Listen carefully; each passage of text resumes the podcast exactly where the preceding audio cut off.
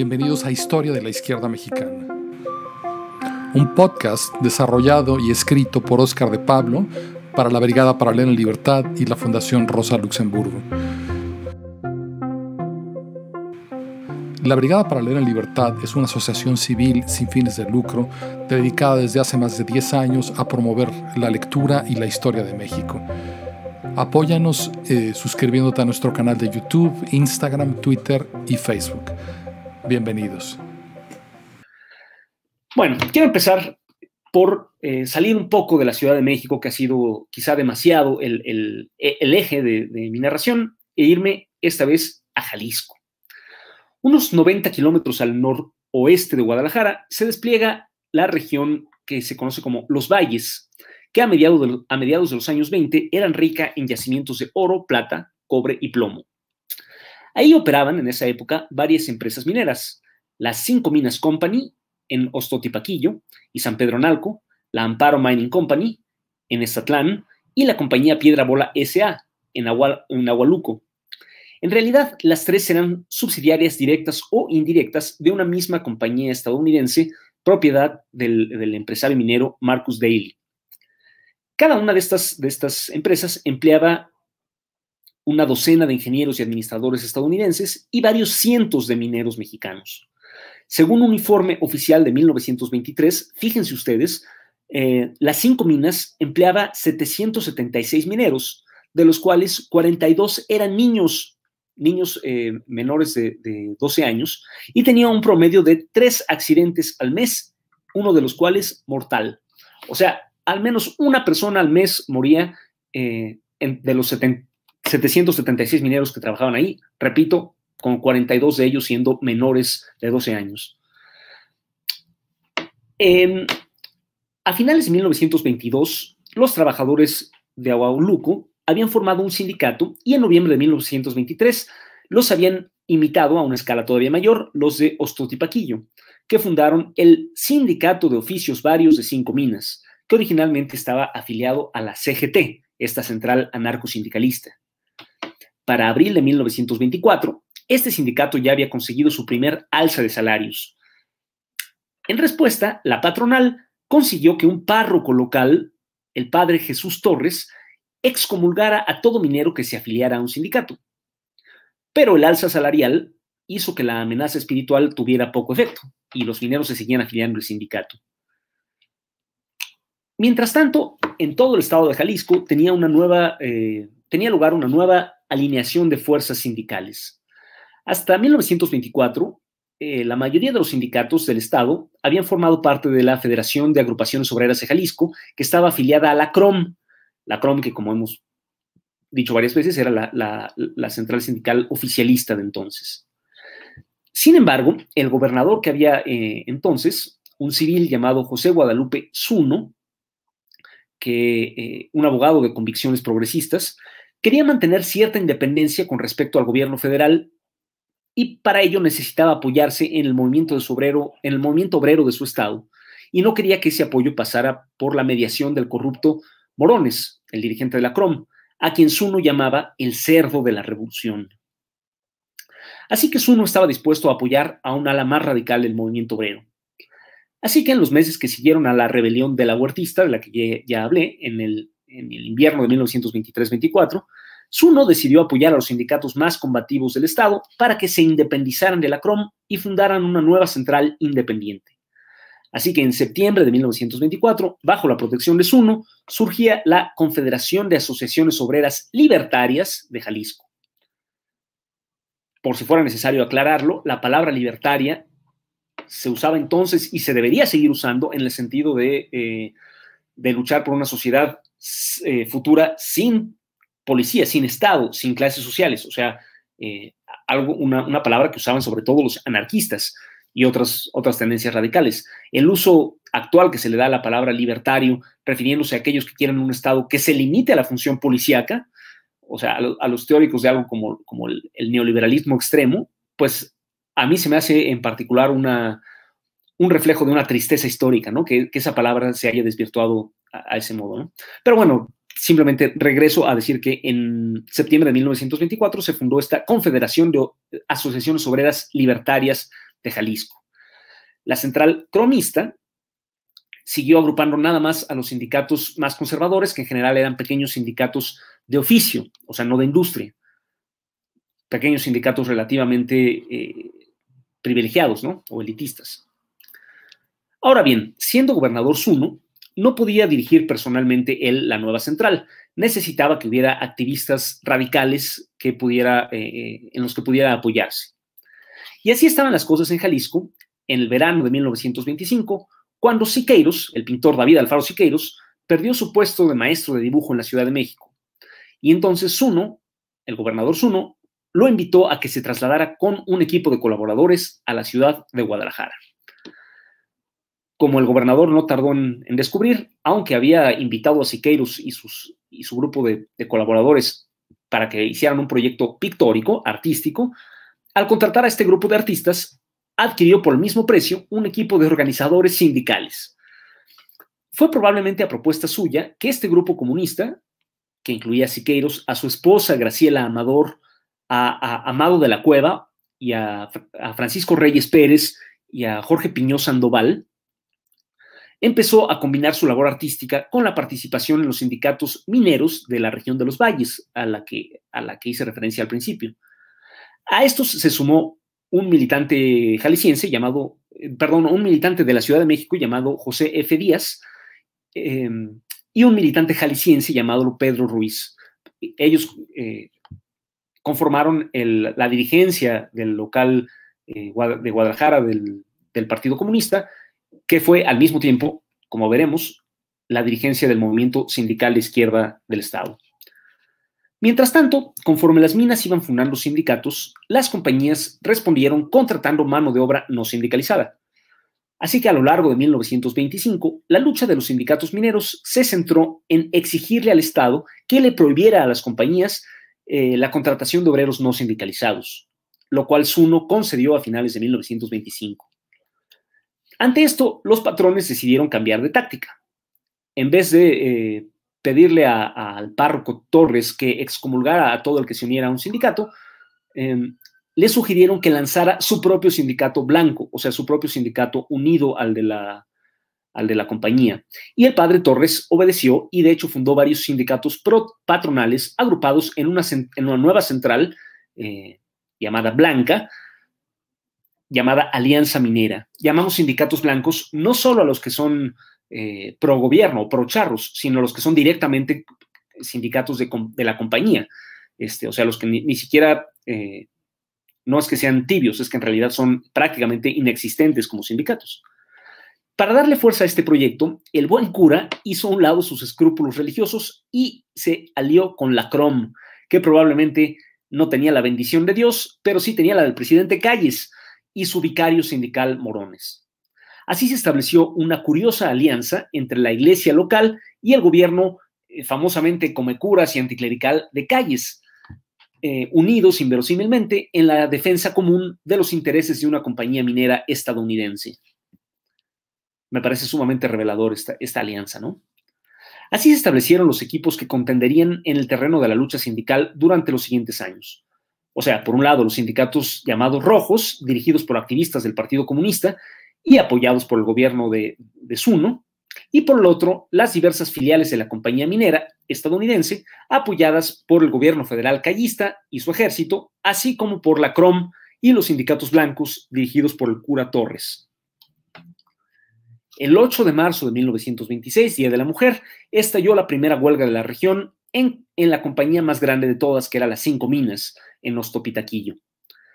Bajo la influencia del grupo comunista, el sindicato de oficios varios eh, desacató las normas de la CGT, a la que formalmente seguía perteneciendo, y aceptó combinar la acción directa con el arbitraje estatal. Los anarquistas de la CGT, eh, como cuestión de principios, no aceptaban el, arbitraje estatal, ¿no? Este, en este caso, por influencia de los, de los comunistas, eh, este sindicato decidió sí aceptarlo como una táctica más. Para ello, el sindicato eligió como su vocero en las negociaciones nada menos que al propio David Alfaro Siqueiros. En respuesta, eh, la Alianza Minera, o sea, el sindicato blanco afiliado a la CROM, movilizó esquiroles para romper la huelga, mientras el sindicato, a su vez, movilizaba guardias obreras para impedirlo. Este choque eh, dividió a las autoridades, porque mientras los destacamentos del ejército federal protegían a los esquiroles, la policía estatal, bajo el mando de Zuno, arrestaba a los funcionarios estadounidenses de la empresa para ayudar a los huelquistas. El que los distintos niveles de gobierno quedaran enfrentados en lados opuestos de la barricada generó una situación eh, pues, jurídicamente insostenible, que Calles se dispuso a resolver de la manera usual, es decir, deponiendo al gobernador Zuno. Pero Zuno, que era muy, tenía muchos informantes y era muy astuto, se enteró a tiempo de que los partidarios de Calles en el Congreso local se disponían a, destituirlo, se adelantó y el 23 de marzo renunció a la gubernatura, pero a favor de un partidario suyo, eh, llamado, por cierto, Clemente Sepúlveda. Y así, aunque perdió eh, con ello el, poder formal, o sea, dejó de ser el gobernador eh, legal del Estado, sí garantizó la continuidad de su influencia durante los meses siguientes, manteniéndose como el verdadero caudillo de Jalisco. Así estaban las cosas cuando el primero de abril, recuerden, estamos en 1926, en uno de tantos viajes entre Guadalajara y la región minera, los dos pintores comunistas, Amado de la Cueva y Roberto Reyes Pérez, que compartían una motocicleta eh, de las de la época con, con carrito lateral, sufrieron un accidente eh, muy serio. Reyes Pérez sobrevivió y seguiría teniendo un papel en el movimiento comunista, pero de la cueva perdió la vida. Así, el equipo comunista de Jalisco perdería a, su primer integrante, pero como veremos, no sería el último. Solo dos semanas después, el 23 de abril, los pistoleros de la compañía Cinco, Minas mataron a José C. Díaz, este militante eh, chilango que obrero chilango que, militaba al lado de los, de los pintores y que entonces era secretario del local comunista de Guadalajara. Es poco en realidad lo que yo sé de este, de este militante y de las circunstancias de su muerte, fuera de lo que he dicho aquí. Si ustedes conocen algo más, me encantaría que me, que me lo aportaran. En cualquier caso, aún, si, aún con la pérdida de estos dos militantes, eh, la huelga continuó todavía más sólida. Fue precisamente ese abril de 1926 cuando en el vecino estado de Michoacán fue asesinado por órdenes del, por el ejército federal bajo las órdenes de Calles, el dirigente agrario comunista Primo Tapia. No voy a repetir las circunstancias de su, de su asesinato porque ustedes pueden eh, oírlas en, en la sesión que dediqué especialmente a su vida en este curso. Lo cierto es que la muerte accidental de Amado de la Cueva y los asesinatos de José Díaz en Jalisco y Primo Tapia en Michoacán hicieron que el mes de abril fuera realmente el más cruel para los comunistas mexicanos. Sin embargo, ese mayo empezaron a llegar buenas noticias. El 3 de mayo de 1926 estalló una imponente huelga general en toda la Gran Bretaña, la patria del capitalismo industrial, en, una época de relativa estabilidad eh, del, capitalismo mundial, poniendo eh, la posibilidad de la revolución en Europa Occidental en el orden del día. Eh, cuando estaban llegando esas noticias a México, el día 9, eh, a dos meses de la huelga, la compañía de cinco minas aceptaba todas las semanas del sindicato dándole la victoria a la huelga. Eh, con esto, la, la, autoridad moral de Siqueiros y el resto del grupo comunista de Jalisco, que había dirigido la lucha, creció enormemente. De todas las semanas sindicales, la única que no se cumplió fue la expulsión de México del gerente estadounidense, porque esa decisión no dependía del gobierno local ni de la compañía misma, sino del gobierno federal que no se la cumplió. Quiero hablar en, este curso del trasfondo mundial que había en esta época, aunque acabo de mencionar eh, la huelga general británica de mayo de 1926, un, un suceso histórico muy importante eh, de ese país.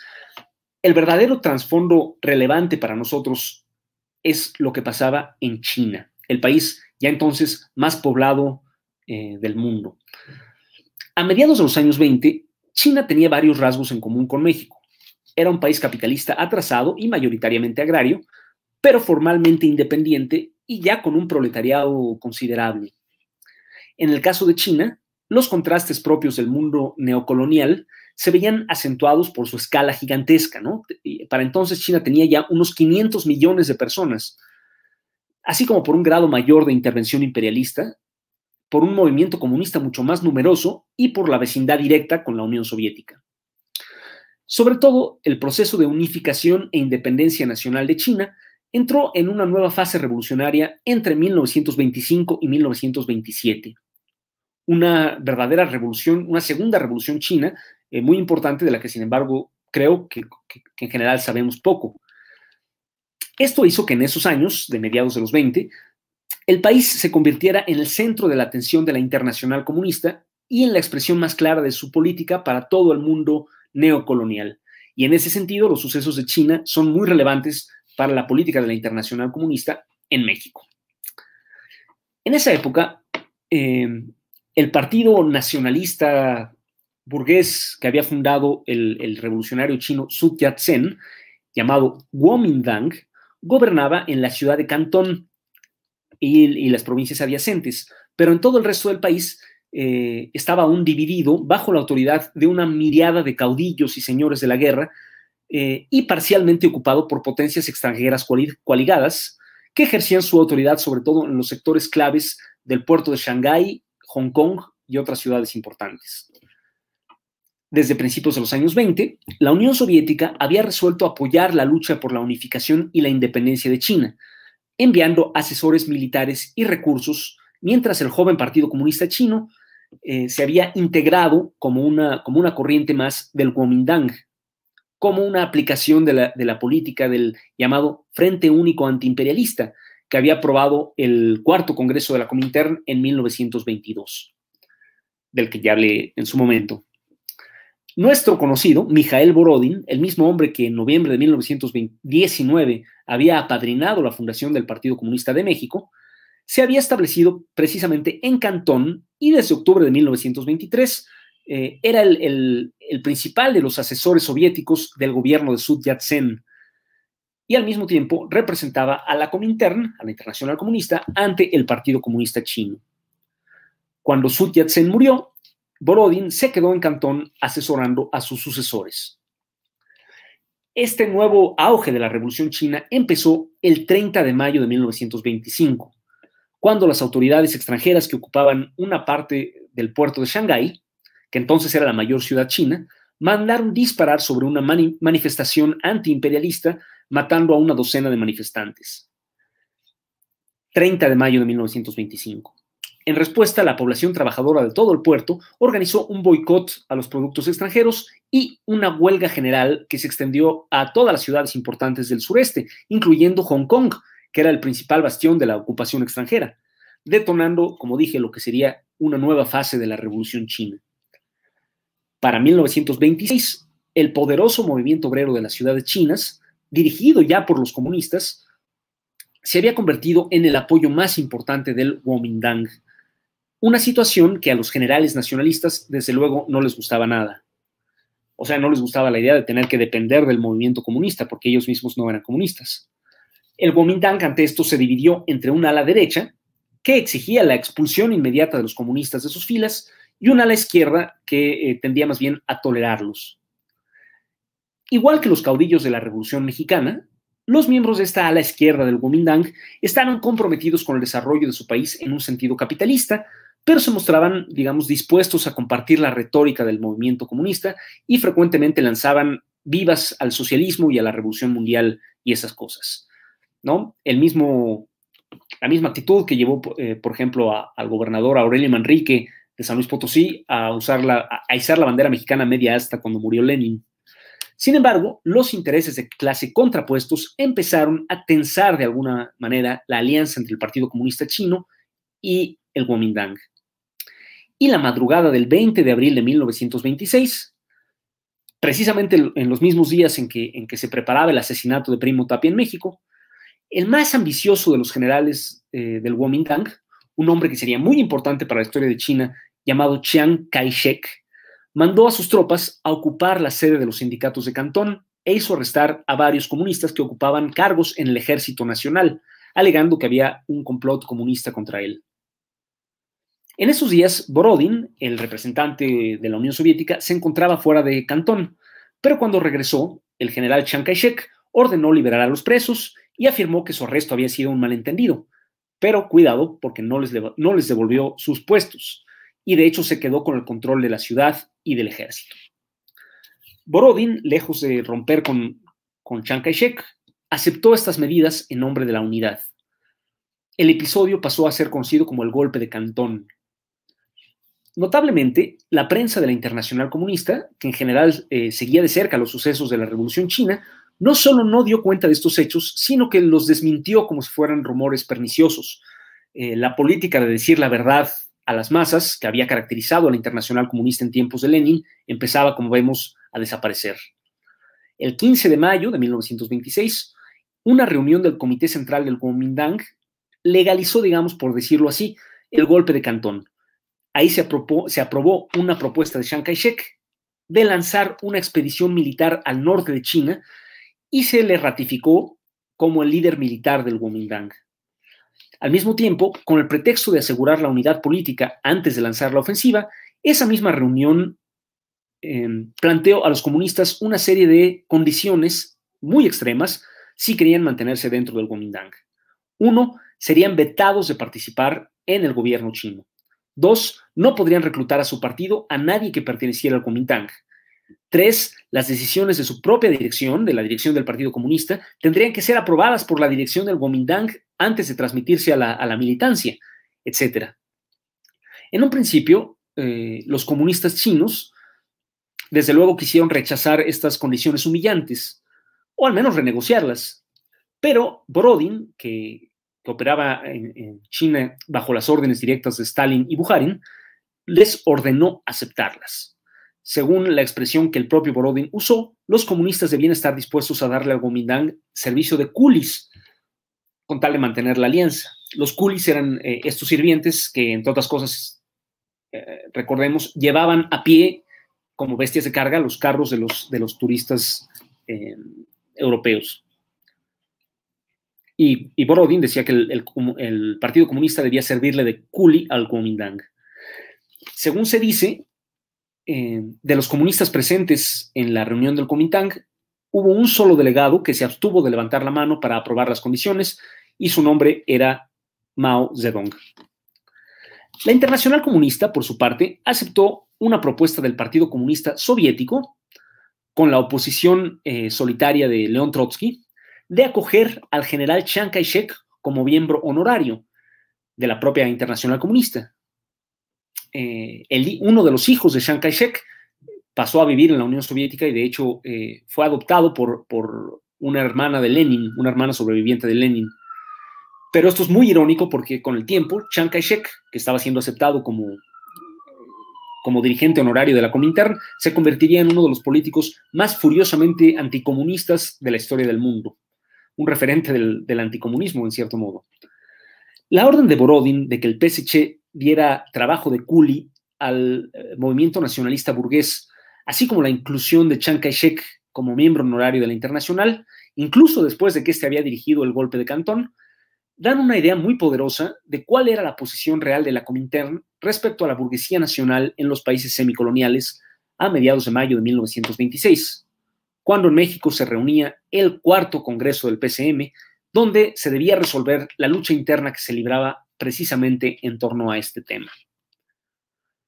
Como ustedes recordarán, eh, esta lucha interna, como dije en la sesión anterior, era entre los líderes del local jalapeño y en general veracruzano del PCM, Úrsulo Galván y Manuel Díaz Ramírez sobre todo, y Manuel Almanza, que se negaban a que el partido criticara al gobierno de Heriberto Jara este, para no romper, para, poder seguir funcionando como gestores eh, entre el movimiento campesino y el gobierno del Estado, y la dirección nacional del PCM, encabezada por eh, Rafael Carrillo Espeitia, que les exigía romper, ¿no? con, el, con denunciar al gobierno de Jara. Em, si ustedes recuerdan, vimos que eh, la vez pasada vimos que en, 1925 había, se había llegado al punto de expulsar a Manuel Díaz Ramírez en medio de esta lucha interna y la, pero la intervención de la Comintern hizo que se rescindiera su expulsión y que la, eh, la, solución final a esta lucha quedara zanjada precisamente para este Congreso Nacional del PCM que se celebraría el 21 de mayo. Fue en este Congreso de, mayo de 1926 cuando la michoacana Refugio García, la CUCA, presentó un informe sobre el trabajo del partido entre las mujeres. Fue entonces cuando se le incluyó por primera vez en el Comité Central, siendo la primera mujer en acceder a la dirección del PCM desde la salida de Elena Torres en 1920, y también la primera en hacerlo eh, en un cuerpo formalmente electo en un Congreso, porque cuando estaba Elena Torres, era todavía el, joven partido estaba todavía muy desorganizado. Por desgracia no he encontrado el texto del informe de la Cuca García, pero sí se han publicado otros dos textos que se aprobaron en ese Congreso. Uno se trataba de la situación interna del partido y el otro específicamente sobre la lucha interna. Los dos documentos son muy escuetos y se caracterizan, en mi opinión, por una notable estrechez política y un enfoque eh, muy eh, cerrado, digamos, en lo organizativo. En ninguno de los dos documentos eh, se describe la política mexicana ni la lucha de clases, ni siquiera como telón de fondo. Todo se reduce a las medidas para hacer el trabajo del partido más eficiente. El documento que supuestamente resuelve la lucha interna no intenta siquiera caracterizar los orígenes políticos de esa lucha, ni menciona sus detonantes concretos, o sea, la necesidad de, denunciar al gobierno veracruzano por la represión de la huelga de, Matarredonda y el asesinato del, diputado comunista Moreno, por un lado, y la necesidad de mantener una buena relación con el gobernador Jara para no perder los privilegios de los que gozaba la Liga de Comunidades Agrarias por el otro. Yo creo que la, ausencia de, caracterizaciones políticas en estos textos se debió a que fue un resultado de un compromiso impuesto desde fuera. Bajo la tutela del suizo Edgar Vogt, que participaba en el Congreso como representante de la Comintern, y de Charles Phillips, que participaba como representante del Partido Comunista Estadounidense, dos antiguos militantes del PCM y amigos cercanos de Díaz Ramírez, de los que ya he hablado antes, este cuarto Congreso resolvió dejar a Carrillo Espeitia en el puesto de secretario político del partido, pero también readmitir a Díaz Ramírez e incluso incluirlo en la dirección nacional, así como aceptar en parte las propuestas de la facción veracruzana. Eh, la facción veracruzana, como dije la vez pasada, pero repetiré, pedía que los locales tuvieran autonomía. Y aunque esto no se, no se le concedió, sí se, le, sí se instituyó un comité central en el que cada local, independientemente de su tamaño, podía elegir un representante, ¿no? Algo así como el Senado de las Repúblicas Federales, que es una institución pues bastante antidemocrática, porque no representa, porque le da un peso desproporcionado a los locales más pequeños, o en el caso de los países, a los estados más pequeños. Aunque no se reconoció eh, explícitamente, estas resoluciones sí significaron un triunfo para el ala del partido que prefería conservar la buena voluntad del gobierno veracruzano. El intento de restaurar la independencia política del PCM respecto al Estado quedaba pues eh, revertido. Para mí este es el tema central de estos cursos, ¿no? La medida en que el Partido Comunista logró producir una política proletaria independiente del Estado o no. Y estas cosas son para mí eh, muy importantes, por lo tanto. Estos, estas em, capitulaciones, traiciones, componendas que fueron impidiendo el, surgimiento de, esta política independiente. Un par de meses después del Congreso, Carrillo Speitia le contaba, eh, muy frustrado, lo, el resultado del Congreso a su amigo Bertram Wolf en una carta, en una carta que quiero citar eh, in extenso porque me parece muy interesante.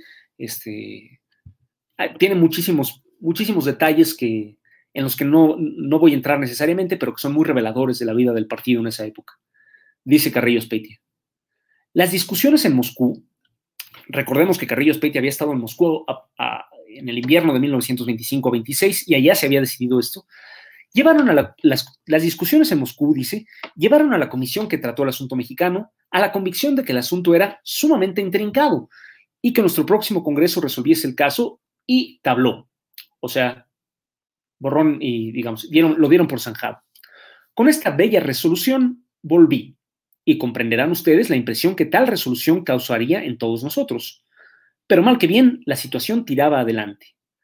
La llegada de Stirner, Stirner es Vogt, el seudónimo de Vogt, y la celebración de nuestro cuarto congreso fue el sumum de la crisis. Chocarían ahí tendencias, aún en germen, pero que tuvieron forzosamente que manifestarse.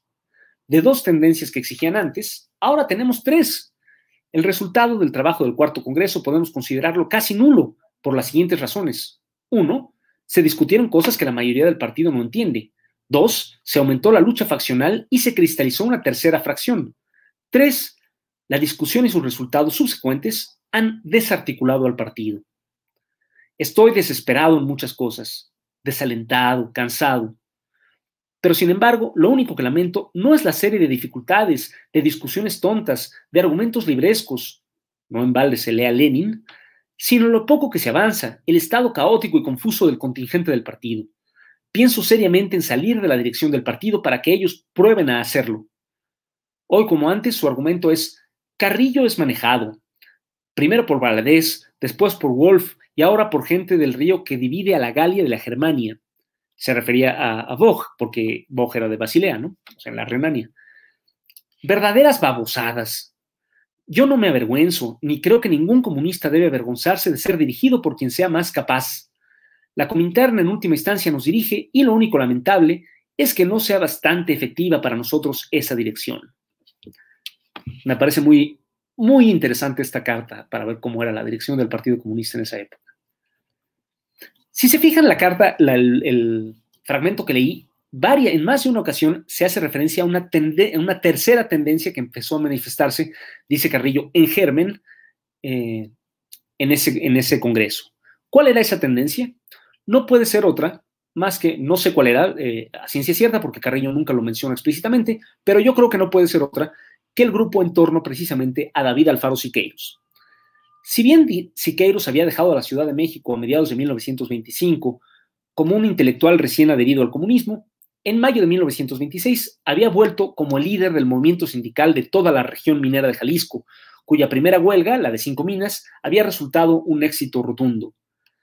En este punto, recordemos, la línea sindical del PCM consistía en una aplicación, eh, digamos, rígida, poco imaginativa, del principio leninista, según el cual no se debe construir sindicatos rojos, sino trabajar en, la, en el interior de los sindicatos existentes y de las centrales sindicales existentes, luchando por ganar su dirección. Así, aunque la dureza de, su lucha con la dirección moronista de la CROM eh, había cobrado niveles muy, muy violentos, incluso con muertos, el PCM rechazaba la idea de construir una confederación alternativa, y en cambio buscaba ganar a los obreros de base para desplazar a los líderes moronistas. Una lucha totalmente eh, cuesta arriba, porque la, porque la dirección moronista no tenía nada de democrática ni permitía la disidencia. Obviamente, la intención detrás de este principio era mantener contacto con la mayoría de los obreros organizados. Pero en Jalisco, debido al apoyo del caudillo Zuno, una nueva central se había constituido ya a la izquierda de la CROM llevándose consigo al grueso de los sindicatos y dándole a los comunistas un espacio de acción mucho más viable. Este era el espacio donde el grupo de Siqueiros llevaba eh, a cabo su labor, independientemente de la CROM e incluso en contra de la CROM. Aun cuando el Congreso eh, del partido, eh, el secretario general Carrillo Speitia criticó la labor del pintor y su grupo, pues según él estaban ayudando a un caudillo burgués o sea, Zuno, abrir una brecha en la unidad del movimiento obrero, la eh, testaruda realidad pudo más que las críticas del secretario del partido y llevó a Siqueiros a continuar su labor en el mismo sentido que antes, incluso con más éxito. En agosto, los obreros de las demás minas de la región constituyeron sindicatos afines al de cinco minas, mientras que la CROM no afiliaba a nivel local más que a sindicatos eh, de papel blancos. Además, el éxito de su labor sindical permitió a los comunistas organizar espacios eh, extrasindicales de socialización y educación que iban más allá de la mera lucha económica. Graciela Amador, la esposa de Siqueiros, dirigió la fundación de una organización libertaria de mujeres con sede en Ostopitaquillo y el adolescente Jorge Piñó Sandoval, un grupo de pioneros, o sea, de, hijos de obreros organizados por los comunistas de niños. A mediados de octubre, los sindicatos de la región constituyeron la Federación Minera de Jalisco y nombraron a Siqueiros presidente de su mesa directiva. La federación estaba afiliada a la eh, a esta Confederación de Asociaciones Obreras Libertarias de Jalisco, que como recordarán había fundado el gobernador Zuno a nivel estatal para quebrar el poder de la CROM en el estado. El último día de octubre, la recién fundada Federación Minera estuvo en el centro de una huelga general de brazos caídos de, todo, de todos los sindicatos del Estado, eh, de, la, de la o sea, de la Confederación de Asociaciones Obreras Libertarias de Jalisco, que desbordó la zona de los valles e incluyó incluso las principales industrias de la capital, Guadalajara. Desde luego, el éxito de la huelga se debió en parte al apoyo del gobierno sunista, para entonces no encabezado por el propio Zuno, sino por, un partidario suyo, Silvano Barba, eh, gobierno sunista que, en su competencia con Calles quería mostrar la fuerza del movimiento obrero que tenía detrás, pero no por ello dejó de expresar los simples y legítimos intereses económicos de la clase obrera. Esta línea sindical, distinta de la que el partido profesaba a nivel nacional, generó una tensión al interior del PCM que abarcó todos eh, los siguientes años. El éxito que estaba teniendo el grupo de Siqueiros al operar independientemente de la CROM llevó a otros líderes del PCM, encabezados por el cubano Julio Antonio Mella y el estadounidense Russell Blackwell, a deducir que estas condiciones era posible fundar a nivel nacional una nueva central sindical independiente de la CROM, que agrupara a, todos aquellos sindicatos en los que los comunistas ya dirigían o, que o en los que al menos podían influir. Es indicativo que la dirección en torno a Carrillo Speitia, aun cuando consiguió eh, bloquear por el momento la propuesta de, constituir una nueva central sindical a nivel nacional, no tuvo la, suficiente autoridad como para impedir que el grupo de Jalisco y sus partidarios como Mella y Russell Blackwell siguiera su curso independiente eh, a nivel estatal. ¿no? Esto nos habla de, que el, autoritarismo que, veríamos después en la historia del PCM era en este punto todavía no una realidad, ¿no? Estaba todavía en el futuro. Mientras esto ocurría en México, ese verano de 1926, en Rusia seguía su curso la lucha entre la mayoría de la dirección soviética y una oposición unificada o conjunta que unía, por una parte, a la vieja oposición llamada de izquierda, o sea, a los trotskistas, y a la llamada oposición de Leningrado, que dirigían eh, Sinoviev, Grigori Sinoviev y Lev Kamenev, los viejos eh, compañeros de exilio de Lenin, que habían sido eh, los más influyentes líderes del movimiento comunista tras la muerte de Lenin, y que habían roto, después de, hacer una alianza con Stalin para bloquear a Trotsky, finalmente ellos mismos habían roto también con Stalin. En julio de 1926, una tumultuosa reunión del Comité Central del Partido Soviético resolvió retirar a Zinoviev del Politburo del partido. Entre otras cosas, la facción que ya se iba eh, consolidando bajo la dirección de Stalin, aunque en esa época también de Bukharin, eh, acusó a Zinoviev de usar su puesto al frente de la internacional con fines eh, fraccionalistas. Poco después, la propia Comintern se reorganizó a instancias del Partido Soviético. La presidencia, que hasta entonces había ocupado Sinoviev, fue abolida y de ese modo Sinoviev perdió el puesto de dirigente de la Internacional que había tenido desde la fundación eh, de la Comintern. En su lugar se estableció una Secretaría General que ocupó Nikolai Bukharin, eh, que entonces era el aliado más famoso y más, más conocido de Stalin. Trotsky sería excluido del, del buró político en octubre de 1926. Mientras tanto, en México, la muerte de Primo Tapia había debilitado sensiblemente el movimiento agrario que los comunistas dirigían en Michoacán. Pero para esa época había surgido otro movimiento de ejidatarios y jornaleros, igualmente radical y poderoso en el estado de Durango, bajo la dirección de un maestro de 26 años llamado José Guadalupe Rodríguez Favela. En el periodo de Obregón, eh, Rodríguez Favela, ya, ya simpatizante comunista, había militado en el movimiento agrarista, digamos, oficial, que en Durango dirigía el exdiputado constituyente Manuel Benítez Terrones. Sin embargo, para cuando Calles llegó a la presidencia, Rodríguez Favela ya tenía suficiente autoridad eh, y en 1925 fundó un movimiento agrario propio, la Confederación de Obreros y Campesinos del Estado de Durango, con una orientación ya abiertamente comunista. Para octubre de 1926, Rodríguez pudo registrar legalmente un Partido Durangueño del Trabajo, que en realidad era eh, el local durangueño del PCM. Por su parte, Úrsulo Galván, el oaxaqueño Roberto, Roberto Calvo y el poblano Manuel P. Montes, aun siendo diputados locales en sus respectivos estados, no habían dejado de dirigir sus respectivos movimientos agraristas. Aunque los cuatro líderes pertenecían al PCM, los movimientos campesinos que dirigían eran amplios y de carácter económico, no partidista, y formalmente estaban aislados entre sí. Por eso, ya desde 1925, Primo Tapia había sugerido que el PCM eh, vinculara a estos movimientos campesinos locales bajo su dirección en una sola liga a nivel nacional. Seguramente debido a la lucha interna que había desgarrado al partido eh, en 1925 y principios de 1926, separando la dirección nacional de sus principales líderes agrarios, esta idea no se había concretado. Pero cuando la lucha terminó, como vimos en el cuarto Congreso, más por una decisión administrativa desde arriba que por una reconciliación política, Úrsulo Galván y los demás dirigentes agrarios pudieron dedicarse a concretar el proyecto y en octubre de 1926 convocaron a una Convención Nacional de Unidad del Movimiento Campesino. Así que, convocada por los líderes agrarios comunistas, el 15 de noviembre de 1926 se reunió en la Ciudad de México una convención de todo el movimiento agrario radical del país. Acudieron 158 delegados representando nada menos que a 300.000 eh, campesinos afiliados. Era con mucho el proyecto de lucha económica más grande que se hubiera creado a iniciativa del Partido Comunista Mexicano.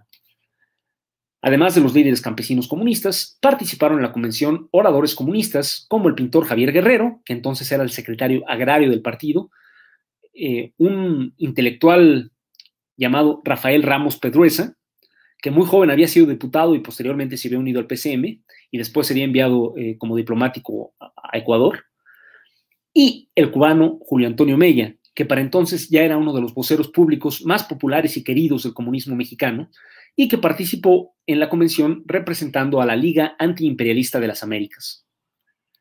Si ustedes eh, revisan la historia que hemos venido contando hasta aquí, verán que no era esta la primera vez que el PCM dirigía la fundación de una organización de lucha económica. En el verano de 1920 había impulsado la creación de una Federación Comunista del Proletariado Mexicano para agrupar a los sindicatos rojos del Valle de México. Y después, en febrero de 1921, había encabezado la fundación de la CGT para hacer lo mismo a escala nacional. Pero más allá de la obvia diferencia social entre la base obrera urbana de esos dos primeros proyectos y la base campesina de este nuevo proyecto, había diferencias de contenido político. En el caso de aquellas dos eh, centrales sindicales, la idea del PCM era crear una organización radical como alternativa al sindicalismo oficialista de la CROM. Pero en este caso, no se trataba de competir con el movimiento agrarista existente, sino de llenar un hueco organizativo. La única organización agrarista que existía a nivel nacional entonces era el Partido Nacional Agrarista de Soto y Gama, que era eso, un partido político, no una coalición de, lucha económica. Así que para, para este Partido Nacional Agrarista, el que las comunidades agrarias se organizaran a nivel nacional para la lucha económica representaba más un apoyo que una competencia. Por eso, los principales dirigentes del Partido Nacional Agrarista, como el propio eh, Antonio Díez Soto Gama y Aurelio Manrique, exgobernador de San Luis Potosí, hicieron a un lado sus diferencias con los comunistas y aceptaron participar como, como delegados en esta convención. La CROM de Morones sí aspiraba a afiliar organizaciones campesinas para la lucha económica. O sea que sí era una competencia en cierto modo a la Liga Nacional Campesina, pero su trabajo en este sentido no había ido muy lejos, así que tuvo que aceptar verse desplazada de este espacio. Así que la convención no ocultó su inspiración comunista, y de hecho se, aprobó la afiliación a la, Internacional Campesina Roja, la Cresintern, y como era de rigor, el día de la clausura se cantó la Internacional. Pero el proyecto no buscaba en modo alguno, y esto es lo, clave, independizar al movimiento campesino de la influencia política del Estado, del Estado capitalista mexicano. Por el contrario, su programa de lucha, igual que el de la Liga Veracruzana de Galván, no hacía sino llevar a la práctica el discurso del gobierno callista, organizar a los campesinos para que ayudaran a las autoridades a realizar un, reparto agrario legal y para que, en caso de necesidad, ayudaran a defender a estas autoridades.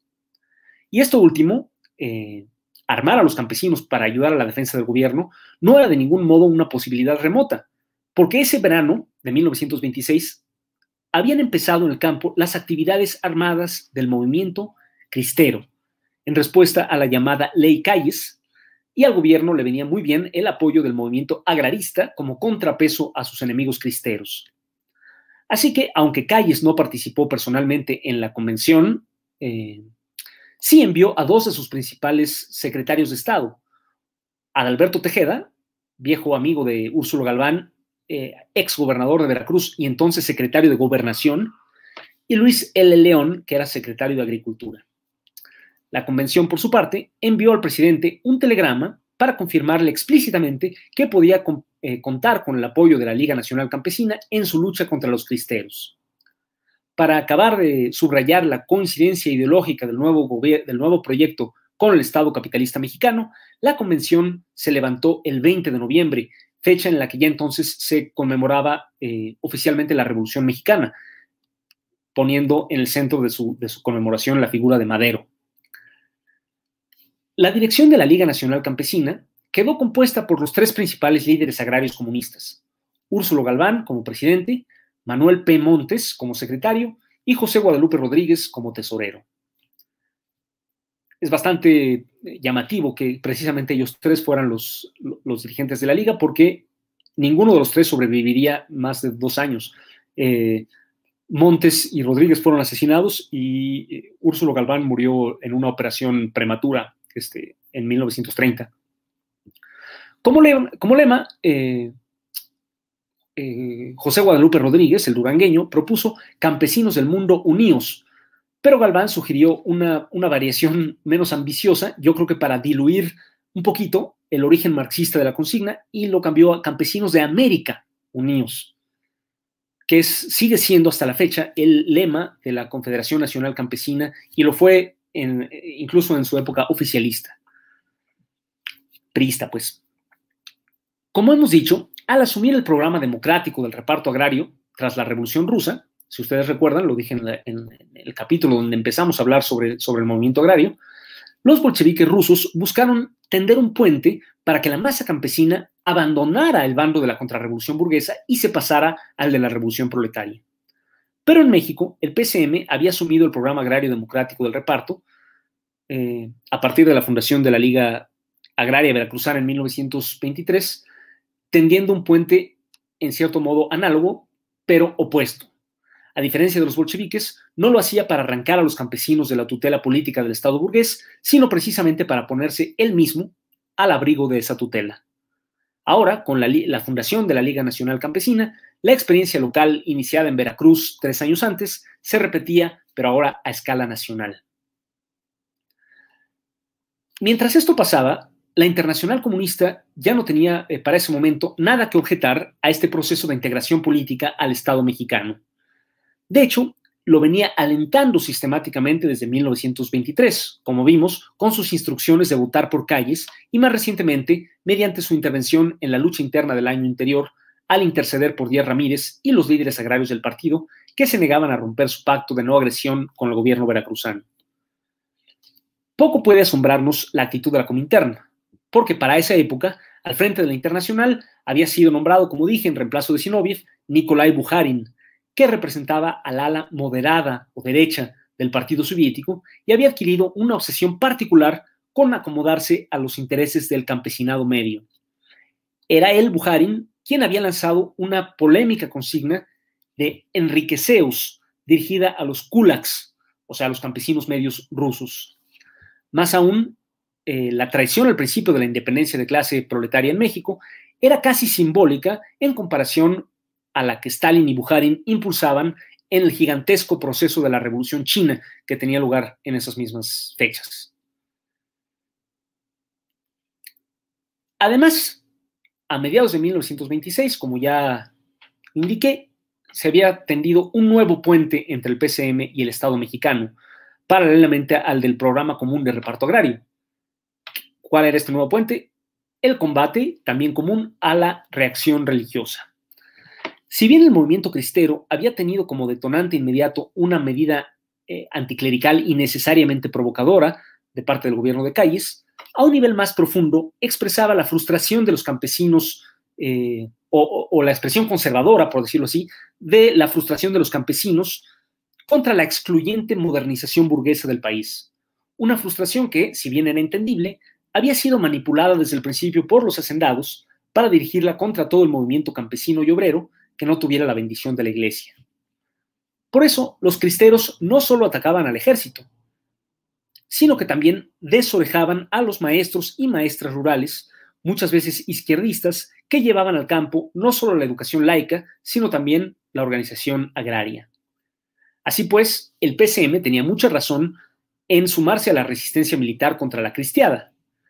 Pero una vez más, los comunistas mexicanos mezclaron, en mi opinión, injustificadamente, su defensa militar del gobierno con una buena dosis de apoyo político al gobierno, que no es lo mismo, cediendo también en este ámbito su independencia de clase.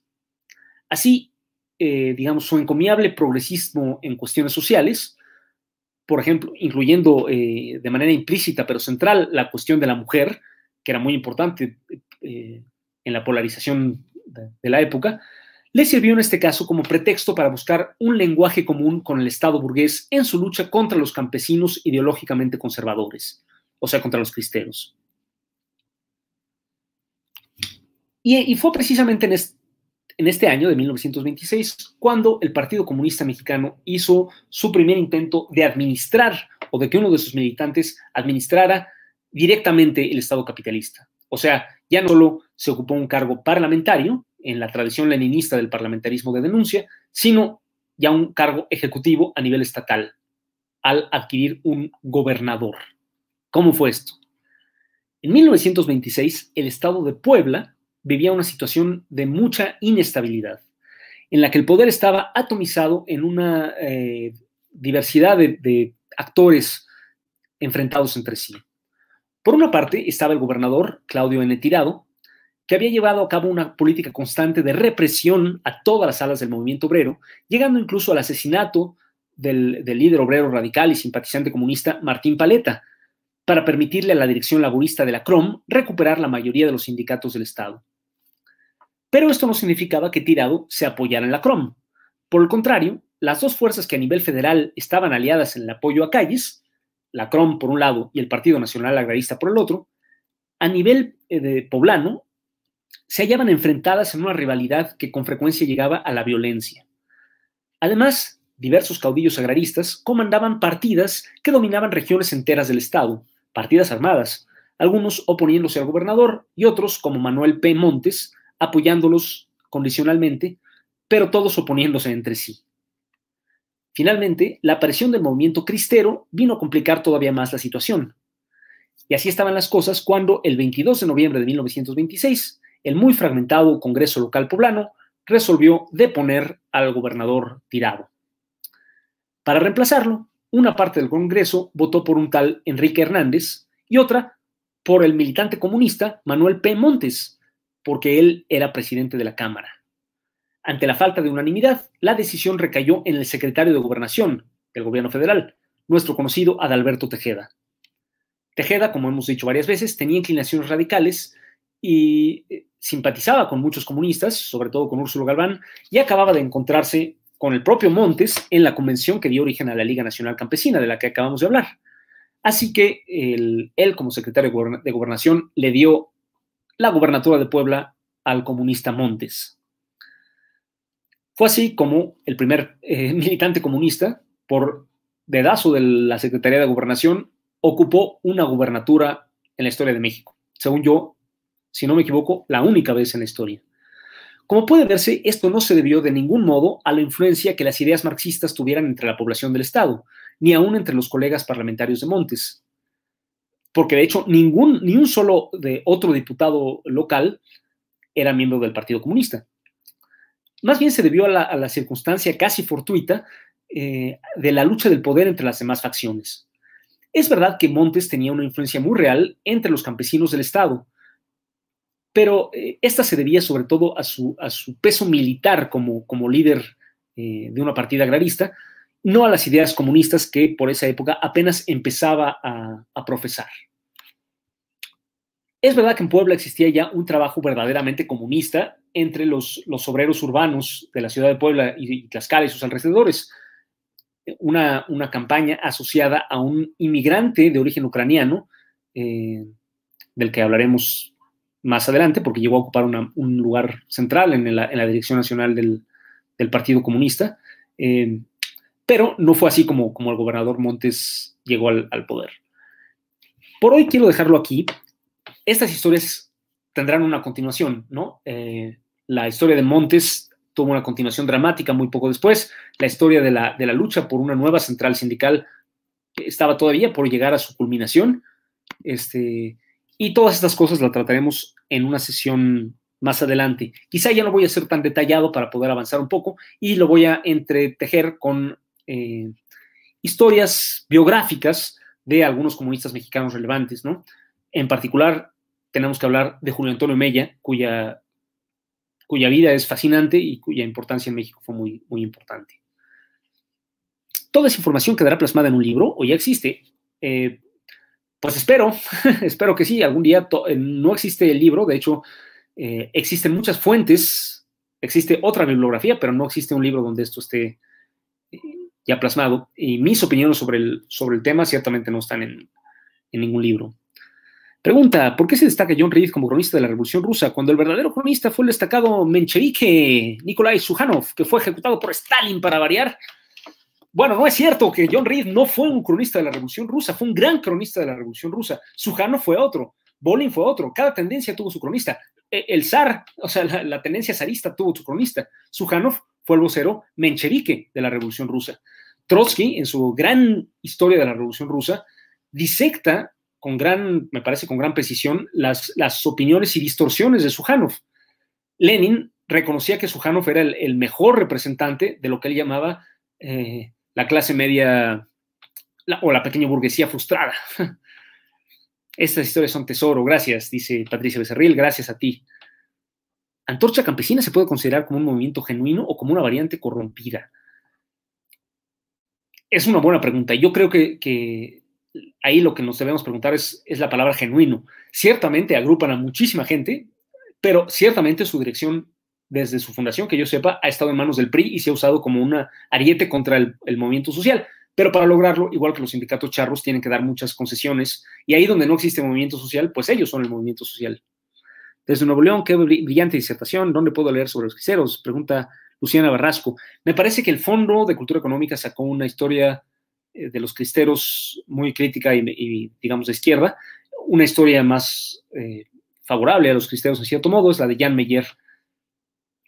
Saludos desde Tlaxcala, dice Miguel Espíritu Hernández, saludos hasta allá.